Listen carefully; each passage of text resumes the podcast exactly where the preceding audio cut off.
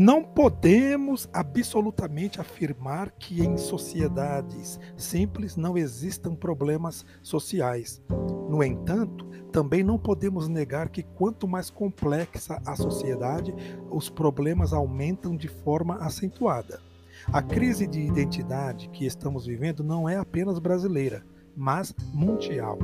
O encontro da cultura ocidental com a oriental, a formação de uma aldeia global com o desenvolvimento da comunicação acabaram por abalar todas as sociedades, as quais perderam as referências morais que norteavam suas vidas e de repente passaram a não ter nada para colocar no lugar dos antigos valores. É impossível haver uma sociedade anômica, ou seja, sem normas. Mas não há dúvidas de que, diante de tantas e tão bruscas transformações, todas as sociedades atuais parecem resvalar para uma quase anomia. Seus valores, padrões de comportamento, costumes têm sido questionados de forma tal que as pessoas não conseguem mais ter uma vida regular por falta de pontos seguros de referência para suas condutas. E é claro que isto mexe com tudo, principalmente com o emocional das pessoas. Com a industrialização, o êxodo rural cresceu bastante e as cidades incharam sem nenhuma infraestrutura para suportar uma população que cresce dia a dia. Os problemas sociais, entretanto, não são apenas próprios do nosso país ou de outros como ele. Também os países ricos vivem problemas sociais seríssimos, verdadeiras convulsões. Entre nós, a violência social campeia em todas as suas formas: sequestros, homicídios, corrupção, falta de respeito à pessoa humana, delinquência infantil e juvenil, abandono completo de crianças e adolescentes, miséria, fome, falência de quase todas as instituições, doenças epidêmicas, falta de higiene completa das populações de baixa renda, tráfico de drogas, falta de confiança do povo em seus representantes, desesperança, ataque à natureza, tornando cada vez mais escassos os recursos naturais. Enfim, temos em nossa sociedade uma avalanche de problemas que provocam cada vez mais a desarmonia individual e coletiva. Quando vimos a mudança social, percebemos que na raiz de quase todos esses problemas estão fatos como urbanização acelerada, deterioração das condições de vida da classe trabalhadora, de higiene e saneamento das cidades, proliferação de cortiços e favelas, focos de desordem e reservatórios de vetores de doenças infecciosas, aglomeração de maltrapilhos nas ruas, surtos epidêmicos. Aliás, causas e consequências se confundem porque tudo acaba num círculo vicioso. Aqui é necessário colocar uma questão. Por trás de toda essa problemática, existe uma dimensão ética que diz respeito a um juízo crítico sobre essa situação. A sociologia não pode apenas constatar friamente todos estes problemas, mas necessita partir para a elaboração de um projeto alternativo juntamente com outras ciências e, quiçá, com os governos. Há uma dimensão ética por trás da sociologia que nem todos admitem. O, o, olhar sociológico não pode ser neutro, mas deve exigir ou estimular um posicionamento. Não importa se neste posicionamento ela partir para o que é considerado utopia. A utopia é importante, ela é uma força que impulsiona. Dentro de um projeto novo, como existe uma interrelação profunda entre o pessoal e o social, o surgimento de uma nova sociedade e de novas pessoas caminham juntos. Infelizmente, na cabeça das pessoas existe um filtro ideológico que permite que elas enxerguem apenas o que querem e o que lhes convém Isto atrapalha bastante na constatação dos problemas e na busca de soluções concretas. Sabemos que nos países ricos cresce o número de suicídios, violência urbana, ataques inesperados de sociopatas, gangues de bairros e ruas, tráfico de drogas, recrudescimento de movimentos radicais contra minorias e, inclusive, o renascimento do neonazismo.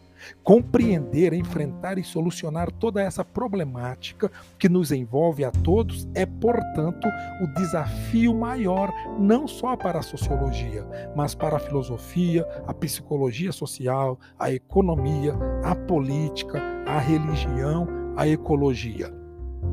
A tensão existente em nosso sistema social parece provocar tensão em todos os membros da sociedade, cuja contestação acaba voltando-se contra o próprio sistema.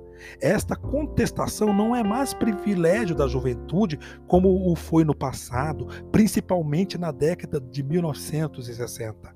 Hoje, a insatisfação geral provoca o conflito em todos os segmentos da sociedade.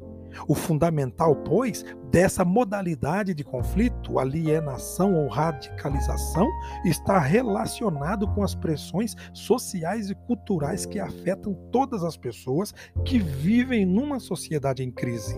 A problemática da juventude tem características específicas, pois ela vive uma crise de identidade dentro da crise maior da própria sociedade. As opções que lhes são oferecidas são pobres, insatisfatórias e pouco diversificadas. Aqui, novamente, temos de lembrar o posicionamento ético da sociologia e a sua proposta de um projeto concreto.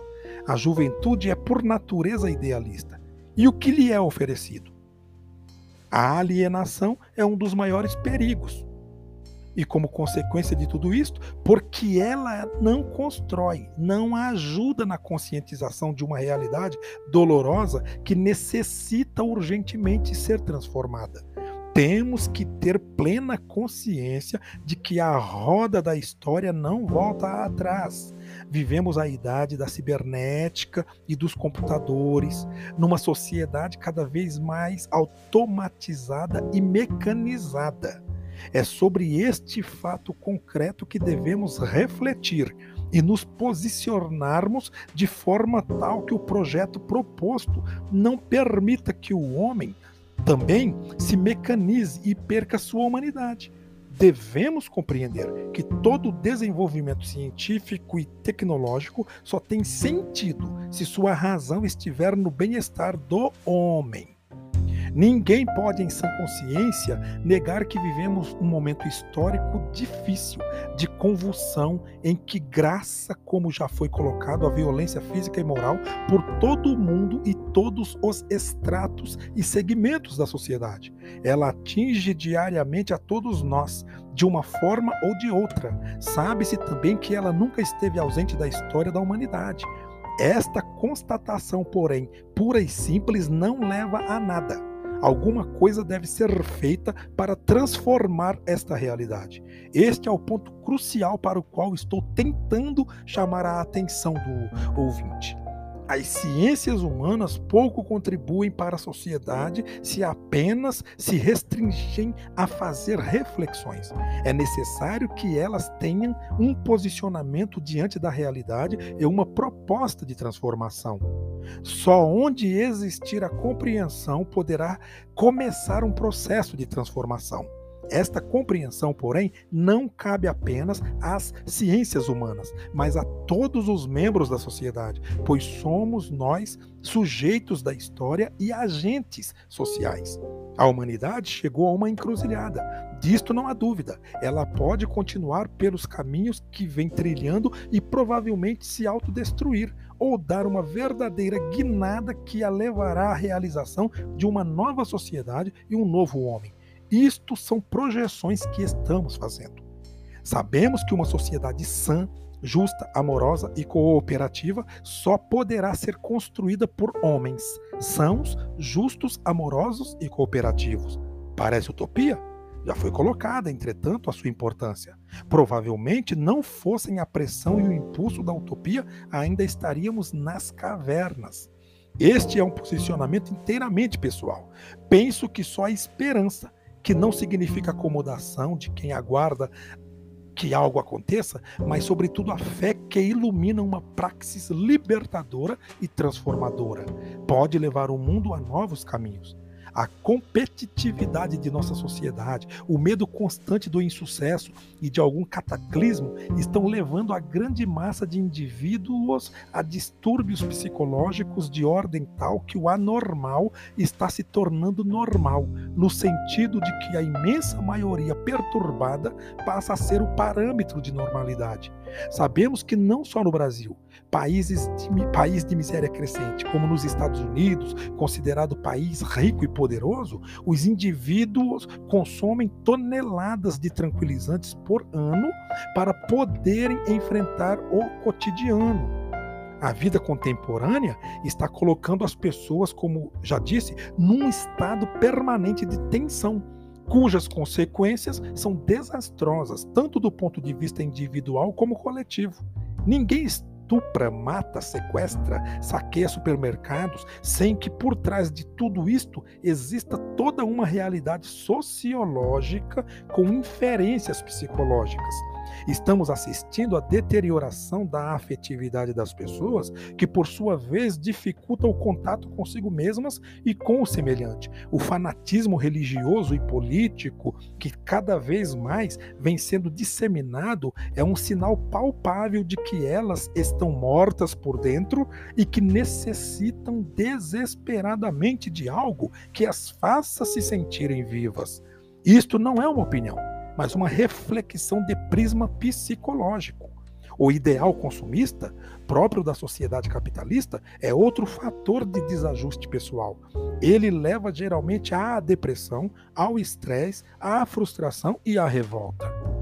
Bem, finalizando, gostaria de ressaltar mais uma vez que, em sua raiz, o aumento atual dos problemas sociais parecem estar relacionado com as mudanças sociais desordenadas, tais como migração, alterações de normas culturais e dos laços familiares, superpopulação, desorganização social das grandes cidades, injustiça social, incapacidade dos governos de construírem um projeto sério, sólido, realista que possa resolver todos estes problemas. Todo este triste panorama social é, pois, o grande desafio não só para a sociologia e os sociólogos, mas também para os cientistas de outras áreas, para os governos e para cada um de nós.